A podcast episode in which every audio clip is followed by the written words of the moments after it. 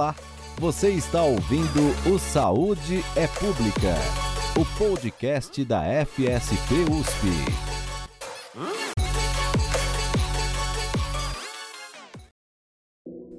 Entre maio de 2019 e junho de 2021, foram contabilizados 379 assassinatos de pessoas trans e travestis no Brasil.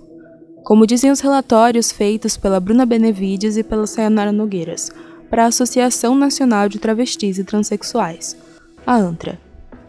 Foi exatamente nesse intervalo de tempo que o Michel de Oliveira Furquim dos Santos fez a pesquisa de mestrado dele, sobre os desafios que a população trans, travesti e não binária enfrenta em atendimentos de saúde. O Michel é formado em psicologia pela Universidade de Santo Amaro e fez pós-graduação em saúde pública aqui na FSP USP. Para essa pesquisa etnográfica intitulada Criar um Mundo para Si Agenciamentos de Cuidado de Pessoas Trans, Travestis e Não Binárias para uma Vida Possível, Michel acompanhou o dia a dia de quatro mulheres trans e travestis e dois homens trans e não binários entre 21 e 55 anos de idade. A pesquisa fala sobre a situação de vulnerabilidade e rejeição social que a população trans e travesti vive, e sobre como isso impacta o acesso desse grupo aos espaços de saúde. O Michel vai contar algumas conclusões do seu projeto e quais as perspectivas futuras para a população trans e travesti. Eu sou Maria Carolina, estagiária de jornalismo na assessoria de comunicação da FSP USP. E meu nome é Julia Silva, também estagiária da assessoria de comunicação da FSP USP. Então, olá, Michel, muito obrigada por ter aceito o nosso convite para participar de mais um episódio do Saúde é Pública. Vamos falar sobre a sua dissertação. Foi um trabalho etnográfico, né? Portanto, de forma geral, você observou, estudou e trouxe as suas percepções para o debate.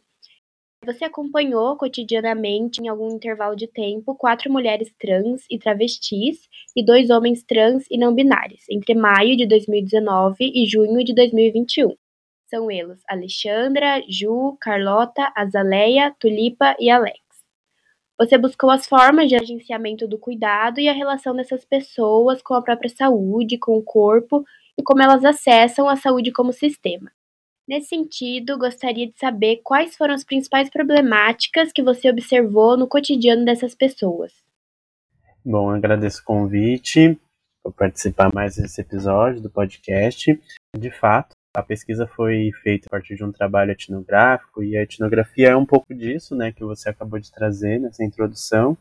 E atualmente também existe uma outra forma também de que pesquisadoras estão utilizando a etnografia, estão enxergando a etnografia, que é também um engajamento ético-político, né, dentro da ciência, dentro da pesquisa, e é você se engajar, você se relacionar com essas pessoas e você também entender quais são as necessidades, né, desses grupos. E a partir dessa perspectiva ética, né, e a partir desses posicionamentos políticos fazer com que de alguma forma você contribua, né, através das nossas pesquisas, através da ciência, contribua de alguma forma para a vida dessas pessoas, né, para que essas vidas tenham seus direitos garantidos, né, e de uma forma mais plena possível.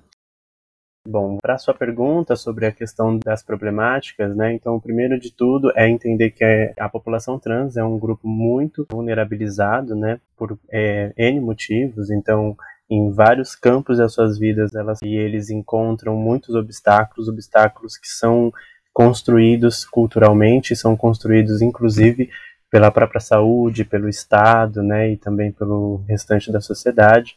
Então, uma das coisas de dificuldade, né, no trabalho com a população trans é exatamente lidar, né, quando a gente se depara com essas precarizações, com essas vulnerabilizações, como que a gente lida com isso, né? Então, algumas dessas pessoas elas não têm, por exemplo, uma alfabetização necessária, por exemplo, para escrever ou para ler, né? Então isso dificulta muito, por exemplo, a comunicação comunicação, por exemplo, através de mensagens de celular, né? Não tem como a gente manter alguma comunicação com algumas dessas pessoas através de mensagens, através de e-mail. Fica muito dificultado também a movimentação dessas pessoas pela cidade, né? Então, por exemplo, pegar um transporte público exige que você saiba ler qual a estação que você está entrando e qual que você vai sair, né? Então, tem várias dificuldades além do próprio preconceito que a gente encontra do restante da sociedade a partir do momento que a gente fala que está trabalhando fazendo uma pesquisa com a população trans, né?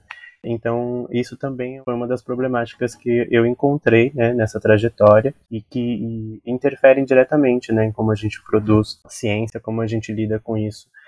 Em relação à saúde, também a gente percebe existem muitos obstáculos que elas trouxeram, né, e eles trouxeram para mim, sobre coisas simples, né? Então, algumas dessas pessoas relataram experiências de não conseguir ser atendido, por exemplo, no pronto-socorro, no pronto-atendimento, simplesmente porque são pessoas trans e travestis, ou serem violentamente rejeitadas nesses espaços, sabe, por profissionais de saúde, exatamente por conta disso, por conta das suas performatividades de gênero, né? E isso também foi uma problemática que eu encontrei nessas relações que mostra muito como é necessário a gente trazer essa temática né, para o debate, principalmente dentro da saúde pública, né, pensando que, por exemplo, dentro dos serviços públicos de saúde, né, institucionalizados, que estão dentro do SUS, né, deveriam garantir o acesso, né, o acesso à saúde integral para todas as pessoas, independente de qualquer que seja o seu gênero ou sua performatividade de gênero. Então, de acordo com o que você pesquisou e com isso que você encontrou, quais seriam formas da gente cuidar efetivamente da população trans de maneira digna e transformar esses espaços de saúde mais seguros contra a transfobia? Acho que na minha dissertação, uma coisa que aparece bastante, e eu aprendi muito, eu acho que nessas relações, né, nesse período de me relacionando com essas pessoas, foi de que muitas vezes a saúde, principalmente a saúde pública, ela já traz algumas formas de cuidado, né, algumas estruturas para o cuidado já prontas, né, sem muitas vezes ouvir essas pessoas. Então, pensando na sua primeira pergunta sobre como cuidar efetivamente da população trans, é tentar ouvir, né, tentar escutar o que, que essas pessoas elas demandam, o que, que elas precisam. E uma coisa muito interessante que pelo menos eu encontrei e que eu acho que atravessa praticamente todas as páginas da minha dissertação é de que essas pessoas elas já se cuidam, né? Essas pessoas elas sempre estiveram à margem praticamente assim da sociedade, né? Elas sempre foram vítimas, né, de, desse preconceito, dessa discriminação mesmo nos serviços de, de saúde e mesmo assim elas sempre construíram estratégias de sobrevivência, estratégias para se cuidar, né? Então, uma das formas, acho que efetiva de cuidar é exatamente escutar quais foram essas estratégias, essas formas de cuidado que elas e eles construíram durante décadas, né? E mantiveram essas pessoas vivas, né? Mantiveram essas pessoas felizes, saudáveis e muitas vezes sem depender dos serviços institucionalizados de saúde, sem depender muitas vezes da saúde pública. Então, se a gente pensar que até 10, 15 anos atrás, essas pessoas elas não conseguiam acessar, por exemplo, serviços públicos de saúde para, por exemplo, colocar uma prótese ou para iniciar a hormonização. E mesmo assim, a gente tem relatos de desde a década de 60, desde a década de 70, essas pessoas já faziam isso, já encontravam maneiras de colocar prótese, de utilizar alguns tipos de hormônio essas pessoas, através dessa troca de saberes entre elas, dentro da própria comunidade, de conhecer quais eram os hormônios mais seguros, quais eram as doses mais seguras, significa que já existe muito saber ali, já existe muito saber na trajetória dessas pessoas. Então, uma forma efetiva, talvez, de cuidar seja escutar quais são esses saberes, né? E fazer com que esses saberes eles estejam juntos né, na construção. Quando a gente vai pensar uma construção de cuidado, políticas públicas, políticas de saúde para as pessoas trans e travestis, pensar que essas pessoas elas já têm coisas a contribuir. Então é trazer elas também para o diálogo, para essa construção. Quanto aos espaços mais seguros de transfobia, que inclusive na minha dissertação eu trago alguns relatos, algumas experiências que essas pessoas tiveram, né, dentro principalmente de serviços de saúde, eu acho que é tentar entender como está sendo feita a formação, inclusive, dos profissionais nas áreas da saúde, né, por conta de que eu acho que tem muitas coisas que a gente ainda não traz para dentro das formações, das graduações, porque a gente acredita que não é uma coisa que deva ser ensinado dentro, por exemplo, da universidade. Então, quando eu me formei na graduação, há quase 10 anos atrás, eu nunca tinha ouvido falar sobre identidade de gênero ou orientação sexual na minha graduação de psicologia. É de se pensar por que, que a gente não traz esses temas né, para dentro da graduação e a gente também entender que a saúde, assim como a ciência, ela é construída por pessoas, né? Então, muito do que a gente conhece de saúde, aquilo que é ensinado nas universidades, são ensinados por pessoas cisgênero, geralmente homens cisgênero, geralmente brancos, geralmente heterossexuais, e isso atravessa diretamente como que é produzida a ciência, como é produzida inclusive a saúde.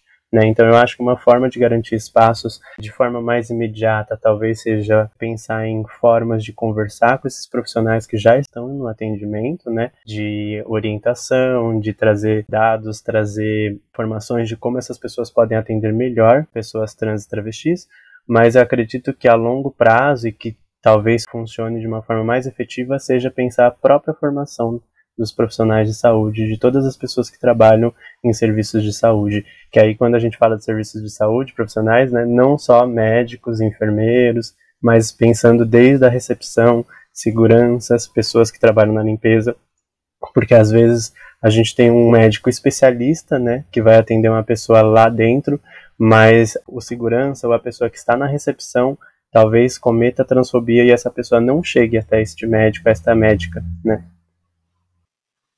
É, acho que é uma observação bem importante. E assim, dessas pessoas que você teve contato, que você fez a sua pesquisa, você percebe que elas tentavam, tinham uma tentativa de ir até os espaços de saúde, ou eles próprios já faziam essa reclusa, assim, de se manter apenas nos cuidados que eles desenvolveram, por conta desse histórico e de medo mesmo? Não, essas pessoas elas tentaram e sempre tentam acessar o serviço de saúde. Inclusive, algumas das pessoas que eu acompanhei, elas estavam no início do processo, né, chamado de transição. Então, estavam buscando, por exemplo, serviços institucionalizados exatamente para conseguir iniciar a hormonização uma das pessoas estava buscando para fazer mastectomia, que era uma pessoa trans masculina. Então, esses serviços, eles são oferecidos, por exemplo, em locais privados, particulares, mas ainda são muito caros, ainda são muito acessíveis inclusive pensando a vida socioeconômica de muitas das pessoas trans, né? Então, muitas mulheres trans e travestis, por exemplo, têm muita dificuldade, não conseguem empregos formais, né? Exatamente por conta da transfobia, por conta do preconceito e da discriminação da sociedade. Muitas acabam tendo na prostituição sua única forma de renda, né? E única forma de sobrevivência. Então, para pagar uma cirurgia, por exemplo, exige muito dinheiro né, na rede privada, então muitas buscam um serviço público, porém encontram essas barreiras e serviços especializados às vezes não têm essas barreiras né, da transfobia, mas encontram outra barreira que é a fila imensa né, de pessoas que também estão buscando. Então, já foi noticiado em vários meios de comunicação, né, em algumas pesquisas já foram feitas sobre isso, o quanto nós temos poucos serviços especializados que oferecem o processo transexualizador para pessoas trans, travestis e não binárias, em relação à demanda, em relação ao número de pessoas que buscam. Né? Então, algumas dessas filas elas duram mais de dois, três anos de espera só para você iniciar o atendimento. E algumas dessas pessoas buscam serviços para outras questões também, né? Então, questões, por exemplo, como um pronto-socorro, um pronto atendimento, principalmente mulheres trans e travestis em contexto de prostituição, algumas das que eu conversei, elas já tiveram passagem por serviços de saúde por conta, por exemplo, de prevenção ou tratamento de algum IST, né? Então, e nesses espaços, quando tem um contexto de IST, muitas delas tiveram um atendimento melhor do que se estivessem buscando, por exemplo, para uma outra questão, né? Então, quando uma mulher trans travesti, pelo menos é o que as minhas interlocutoras trouxeram, né, minhas companheiras de pesquisa trouxeram, quando tem a ver com HIV ou quando tem a ver com algum IST, já é esperado, então por isso é atendido, é acolhido. Agora, quando é uma outra questão de saúde, né, que tem alguma outra coisa a ver que seja uma coisa que às vezes a, a, o profissional não acredita que seja uma demanda de uma pessoa trans travesti, aí já gera várias outras barreiras, né, formas de lidar com isso, que às vezes geram encaminhamentos, e inúmeros encaminhamentos por conta de que acreditam que aquela pessoa não deveria estar sendo atendida ali. De certa forma, então falta preparo, né? Muito preparo. Sim. É, preparo dos profissionais, mas eu acredito que um olhar também macro, assim, sabe? Da saúde pública em geral, das políticas públicas, porque às vezes o profissional, ele tenta fazer o máximo que ele pode com o conhecimento que ele tem, mas às vezes os próprios protocolos que já estão instituídos, eles criam essas barreiras. Sim, é uma questão da sociedade, né, ainda que precisa ser reformulada. Se fosse só a saúde, né, ainda estava mais fácil. Então, por fim, parafraseando o seu orientador, José Miguel Olivar, o que, que você chama de saúde depois de realizar essa delicada pesquisa com a população trans? É uma resposta que talvez não tenha uma definição. E acho que o meu orientador José Miguel, que é, é um antropólogo, né, e uma, uma extensa carreira assim, acadêmica, fazendo pesquisa em relação a várias formas de cuidado, né, pensando em vários grupos, né, ele tem trabalhos com população indígena, com mulheres indígenas, mas também com trabalhadoras sexuais. Eu acho que hoje em dia, através inclusive dos conhecimentos e saberes com as minhas companheiras de pesquisa da dissertação, né, da pesquisa do mestrado, perceber que a saúde ela não é somente dados, né, somente resultados laboratoriais, aquilo que a gente consegue medir ou mensurar através de um exame, né, ou de um exame físico, de um exame laboratorial. A saúde ela é muito mais ampla do que isso. E quando a gente começa a ter essa concepção de saúde muito mais ampla, a gente começa a entender que a saúde ela não termina na porta dos serviços institucionalizados de saúde, né? As pessoas elas estão exercendo seus cuidados, estão criando estratégias e se cuidando e tratando a sua saúde e gerando, né, saberes sobre isso a todo momento, né? Então, acho que o que elas me trouxeram também é de que saúde ela também tem a ver com você estar bem com as pessoas que convivem com você, você ter uma comida para comer, você ter uma vida onde você consiga caminhar plenamente sem ser julgada por olhares, por exemplo, na rua. Então, quando a gente fala de saúde de população trans, eu vejo que muitas pesquisas focam em alguns temas, né, como HIV e STs, algumas também sobre a questão do acesso ao processo transexualizador, que eu acho que são temas muito importantes, que a gente precisa continuar fazendo pesquisa sobre isso, mas eu acho que a gente também tem que olhar para outras coisas, né, para além dos serviços institucionalizados pensando que, por exemplo, essas pessoas elas estão precisando de olhar, por exemplo, para questões de trabalho, para questões de acesso a mínimo, por exemplo, à alimentação, né? Então, como que essas pessoas elas conseguem se manter quando elas não têm nenhum tipo de auxílio, por exemplo, do Estado, né, ou algum tipo de acesso a profissões, né, dentro do mercado de trabalho formal, que tem a sua mínima dignidade, né, de alimentação. E também na minha dissertação eu tento trazer um pouco disso. Elas falam muito sobre as memórias, né, sobre as histórias, sobre a vida delas, a vida deles, sobre as relações que se constroem, sabe, principalmente alguns espaços de sociabilidade, trans e travestis.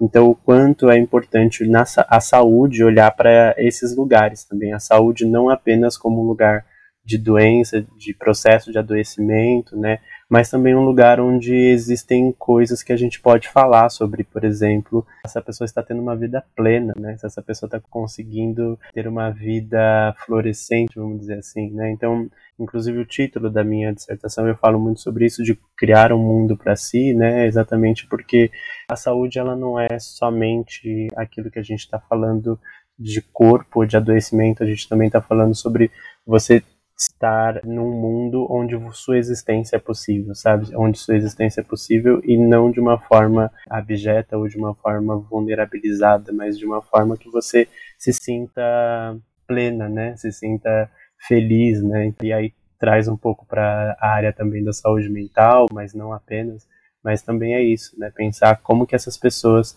elas estão vivendo além de tudo aquilo que a gente já trouxe, né? Da questão de de violência, de, de preconceito, de discriminação que elas sofrem diariamente. E desde que você começou a fazer a sua pesquisa, ali em 2019 até a conclusão dela, você percebe que houve alguma melhora? Assim, como você acha que foi esse período? Se houve melhoras nessas questões da saúde e de todo o cuidado da população trans? Ou se é uma coisa que vai se mantendo estável ou até pior com o tempo? É, houve alguns avanços, eu acredito, principalmente na questão de legislação. Então, quando eu estava elaborando o projeto do mestrado, né, antes de 2019, para ingressar né, na pós-graduação, eu já estava trabalhando como psicólogo, já tinha passado por alguns serviços e algumas instituições onde as pessoas trans travestis buscavam a terapia, por exemplo, buscavam um profissional da psicologia, porque precisavam de um laudo, né, de um relatório para conseguir, por exemplo, acesso aos hormônios, para iniciar a hormonização. E aí agora, em 2020, se eu não me engano foi começo de 2020, foi liberada uma nova portaria, né, foi feita uma atualização né, na legislação onde as pessoas trans travestis elas não precisavam mais desses laudos né, de psicoterapia para, por exemplo, começar a hormonização. E depois, eu acho que nesse mesmo ano também vários outros serviços foram autorizados a iniciar a harmonização, né? Não precisava somente ser em serviços especializados, né, credenciados. Qualquer serviço que o profissional tivesse registrado, né, ou fosse um profissional clínico, endocrinologista, ele poderia receitar a harmonização. Então, nesse trajeto, eu observei essas melhorias, né, pelo menos na legislação, então que facilitou, inclusive eu acho que trouxe também muitos profissionais da medicina para dentro do debate, né? A partir do momento em que os serviços especializados eles não eram os únicos espaços que essas pessoas precisavam buscar, algumas pessoas começaram a buscar na própria UBS, próximo da casa delas, né, para iniciar a harmonização, e aqueles profissionais precisaram buscar informações sobre isso, né? Então, inclusive na minha dissertação eu trago um, um acontecimento em relação a isso, com uma dessas pessoas que eu estava acompanhando, de que ela chegou lá e a profissional, né, endocrinologista, ela não sabia o que fazer. Mas ela falou, bom, é, eu não sei o que fazer, mas eu vou pesquisar, eu vou ir atrás das informações de como que eu inicio essa harmonização, qual que é a dose, como que a gente vai acompanhar daqui para frente. Então eu acho que essas melhorias, e acho que por isso que na outra pergunta, quando você falou sobre o que, que a gente pode fazer, né, a gente percebe que quando há essas mudanças macro da legislação, indiretamente ela interfere né, nas práticas, né? Por mais que o profissional não tenha tido nada na sua formação, é, ou mesmo tenha algumas questões, né, ainda tenha algum tipo de preconceito em relação a pessoas trans e travestis, porque a gente sabe que muitos profissionais de saúde têm, ele acaba sendo, ou ela acaba sendo obrigada a se atualizar sobre isso, sabe? Porque aquela pessoa vai estar tá ali, a pessoa precisa ser atendida, ela está demandando isso, independente do preconceito, ou talvez da não formação dela, né, sobre esse tema, ela começa a buscar sobre isso, sabe? Então, acho que isso foi uma das coisas que melhorou durante a trajetória e uma coisa que eu percebo que também de melhoria, que aí não tem muito a ver com a área da saúde, entre aspas, mas acho que interfere diretamente na forma como essas pessoas se cuidam, que é uma construção de redes, assim, de cuidado, sabe? Então, eu acho que muito por conta também das redes sociais, muito por conta dessas trocas, né, através de WhatsApp, de Instagram, do Twitter, eu vejo um fortalecimento desse grupo, dessa população, e essas pessoas elas estão criando estratégias para sobreviver, sabe? Criando estratégias para que essas outras pessoas do mesmo grupo sobrevivam.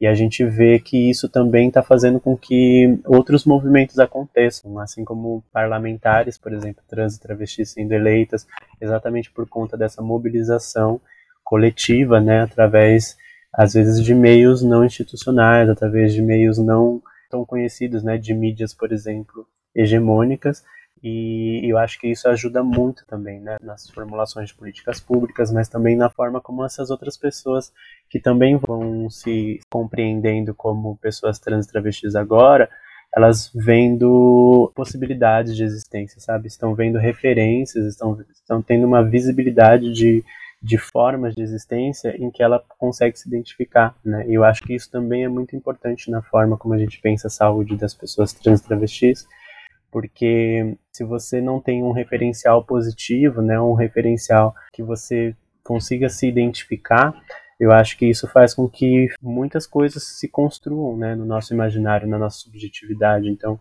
se a gente pensar que há 20 anos atrás a gente não tinha nenhum referencial assim sobre pessoas trans travestis, tirando algumas que a mídia às vezes colocava muitas vezes como deboche ou muitas vezes de uma forma patologizada, né? Então, eu percebo que houve essa mudança, pelo menos nesses últimos anos. Eu acho que, até por conta da pandemia, eu acho que as redes sociais ganharam muita força, né? E as comunicações através de WhatsApp, Telegram também.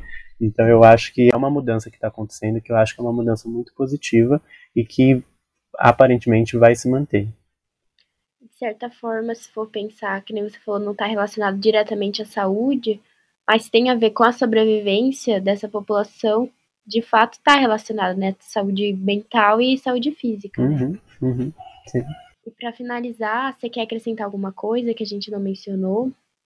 Uma coisa que eu acho interessante de trazer é que na minha dissertação é muita coisa, né? Então eu, foi uma trajetória muito longa e acho que foram muitas coisas que eu tentei trazer, mas eu comecei a perceber e que eu posso trazer aqui é, é o quanto a gente precisa, inclusive, trazer essas pessoas, né, para o debate, trazer essas pessoas para as construções, né, dentro da saúde, pensando na saúde pública. Eu acho que uma coisa também que é interessante, que mexeu muito com a minha trajetória, é sobre o próprio lugar da pessoa que está pesquisando. Então, durante grande parte da minha dissertação eu tento falar um pouco sobre as minhas experiências dentro disso, né? Então eu participo de uma oficina de dança com elas, né, né oficina de dança do ventre, dança cigana, e aí nessa experiência eu começo a falar sobre o meu próprio corpo, que eu acho que é uma coisa que a própria saúde pública e a ciência no geral, ela eu acho que às vezes ignora ou tenta ignorar, né, é sobre esse lugar da pessoa que está pesquisando, que é, eu acho que é muito importante também. Então, o meu lugar como uma pessoa que estava se identificando como cisgênero, né, no início da pesquisa até a metade da pesquisa, o quanto isso faz com que algumas coisas, algumas escolhas sejam feitas, né, de trajetória de pesquisa, de referências bibliográficas, e eu acho que a gente não pode deixar isso de lado, sabe? A gente às vezes lê alguns artigos científicos, algumas teses, dissertações, e a gente não faz ideia de quem escreveu, né? Na dissertação eu trago algumas autoras e alguns autores, né? Por exemplo, o próprio José Miguel Oliver, e ele também traz um pouco sobre isso na pesquisa dele. O lugar da pessoa que está pesquisando, eu acho que é muito importante nessas escolhas, sabe? Essas escolhas vão produzir, né? Vão produzir o texto, vão produzir referências ou vão reproduzir, né? Então, se a gente não sabe da onde está vindo, a gente às vezes acaba repetindo algumas coisas, acaba sempre reproduzindo as mesmas coisas.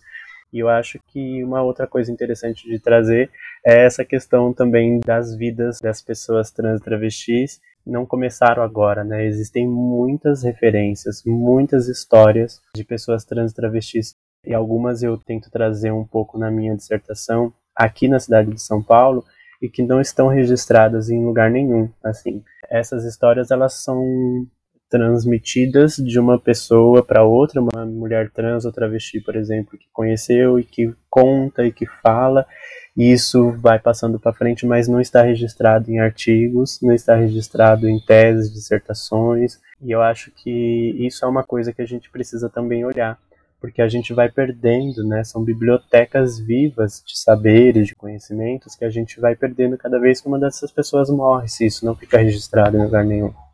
Então, atualmente tem muitas pessoas trans e travestis, muitas não, né, mas tem pessoas trans e travestis entrando na academia, é, acessando esses espaços de produção de saberes. Então, acho que esses registros estão ganhando mais corpo, estão ganhando mais quantidade, né, estão aumentando sua quantidade, mas ainda é necessário a gente olhar para isso, que já existe histórias, porque senão a gente cai num movimento, a gente pode cair num movimento de tentar começar a produzir coisas agora, sabe, ignorando coisas que talvez já existam e que podem contribuir muito, sabe, na ciência, na saúde, na produção de saberes, né?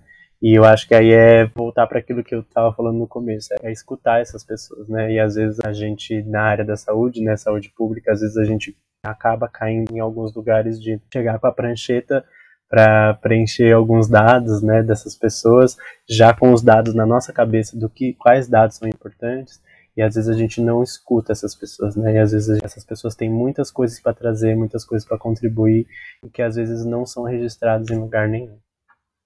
Então é isso. Obrigada, Michel. Foi ótimo suas contribuições.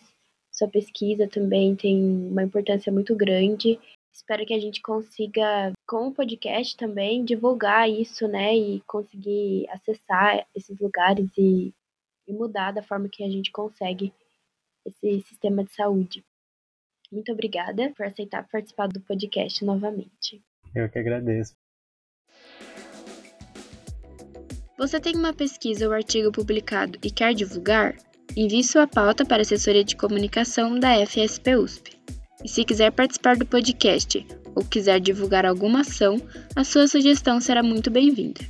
A FSP USP está nas redes sociais: Instagram, Facebook, Twitter, LinkedIn e YouTube. Siga a gente! Esse episódio contou com a coordenação editorial da Silvia Miguel. O roteiro foi feito por Julia Silva. Convidado foi Michel de Oliveira Furquim dos Santos. Edição e artes por Julia Silva. A vinheta é de Cido Tavares.